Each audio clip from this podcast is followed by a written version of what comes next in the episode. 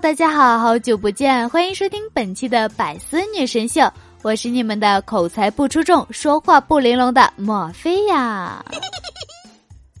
我们公司的小王啊，总感觉工作不顺心。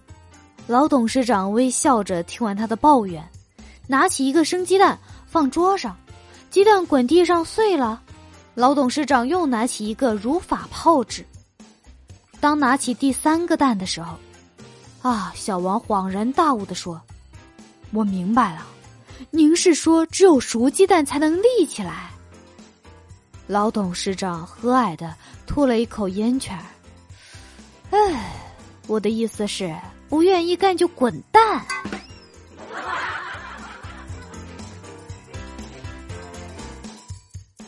新来的同事在接待客户，拿着那客户手写的一张单子，抽了好久。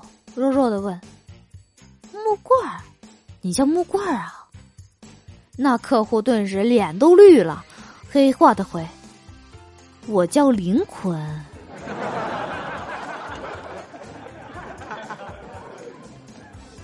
小王在十楼的人事部门工作，一个月前被调到九楼行政部门去了。今天啊，小王的同学打电话到人事部门找他。你好，小王在吗？接电话的同事说：“小王已不在人世了。”小王的同学：“啊啊，什么时候的事啊？我怎么不知道啊？还没来得及送他呢。”没关系啊，你可以去下面找他。What？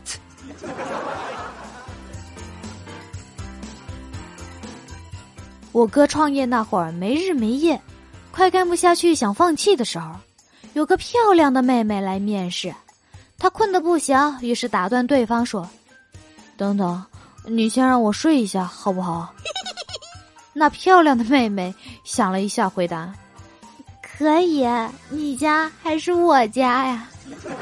于是啊，我哥哥看到了希望，又有了创业的斗志，最终成为了一成功的典范。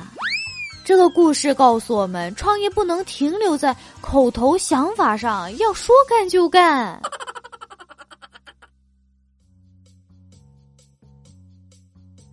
邻居老李失业一段时间了，昨天刚去了面试，今天早上丢垃圾的时候看见他，就问：“你昨天去找工作找到了吗？”“没有。”当招工的和我面试的时候。我说了一句该死的废话，你说错什么了？当他问我会不会做这种工作的时候，我回答说：“这种工作我简直可以闭着眼睛做。”这话也没说错啊。可他要找的是守门人。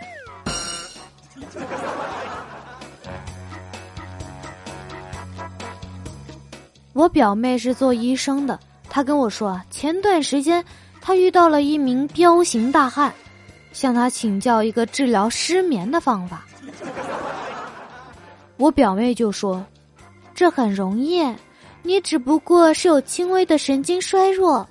晚上当你躺到床上的时候，就默念数字，从一数到十，循环数，便容易入睡啦。注意，贵在坚持哦。”一个星期之后，这个大汉又来到医院，他显得比上次来的时候更加疲惫不堪。我表妹就很吃惊的问：“你怎么会弄到这般田地呀？”彪形大汉说：“我坚持每天晚上一躺到床上就不断的从一数到十，可是每次数到八我就跳起来了。”表妹就问：“为什么呢？”这位彪形大汉的病人就回答说：“我的职业是拳击教练。”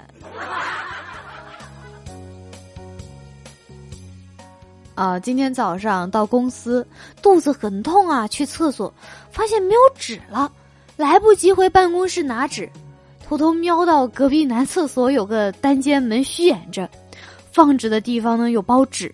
四下无人，我就赶紧冲过去，猛地推开门，拿了纸就跑。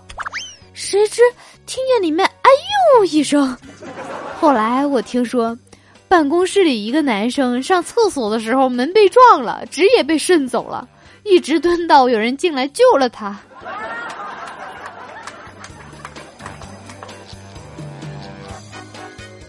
跟老爸老妈闲聊，看着老爸老妈的精致的五官和完美的侧颜，我就问：为什么我的五官这么平扁啊？老妈说：“因为你小时候总是趴着睡觉。”我不满呢，为什么不把我转过来？老爸来了一句：“小时候你长得丑，你妈看见了害怕。”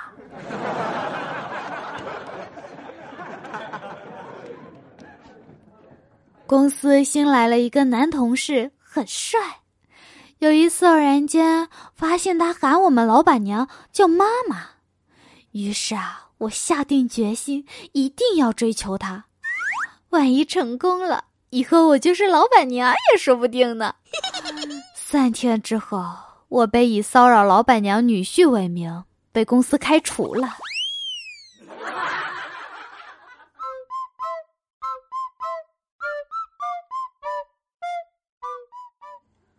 我有一个堂妹，比我晚几个小时出生，于是姑姑就特别喜欢拿我来比较工作呀、男朋友呀等等。这不，上年过年的时候，堂妹带男朋友回家，于是专门来我家走亲戚，夸这男多好多好，工资高又是管理级别。哼，直到这个男生看到我之后，喊了我一声“主管好”，姑姑就再也不说话了。饭店里一对情侣吵架，越吵越凶。女的站起来冲着男的吼：“我不要你了！”然后呢，他就一把拉住刚进饭店的葛一蛋：“你做我男朋友吧！”葛一蛋当时就懵了：“这这合适吗？”那女的说：“合适。”葛一蛋高兴的哦了一声。然后就坐在了她男朋友的身上。What？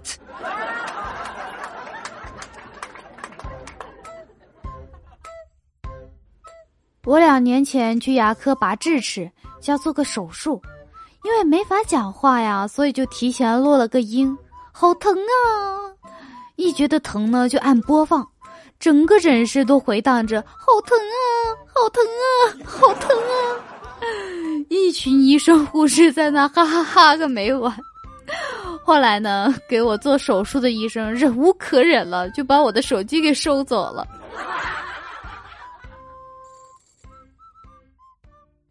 我们一起来回顾一下上期的话题，来说说被小朋友坑过的经历，看一下大家都留下了怎么样的评论呢？幺三二八零八七 xmji 说。一个小孩说我丑，另一个小孩说我让那个小孩道歉。一个小孩说你好漂亮啊，阿姨。另一个小孩说让你道歉，谁让你撒谎的？嗯，所以这句话是什么意思呢？怎么我感觉这是绕口令啊？三一小瑞说，一天一个小孩说我，姐姐你好调皮。我问怎么了？我好着呢。小孩子说：“你长得像帽子玩似的。” 奶茶小狗说：“一个小孩说，妈妈这个姐姐好丑。”妈妈就说：“不这么说，姐姐跟姐姐道歉。”小孩说：“姐姐你长得好漂亮。”妈妈就说：“叫你道歉，没撒谎。”爱的代价说。我是一个五年级的小女生，啊，特别有小女孩缘，就是那种三到四岁不大点儿、不大点的小女孩。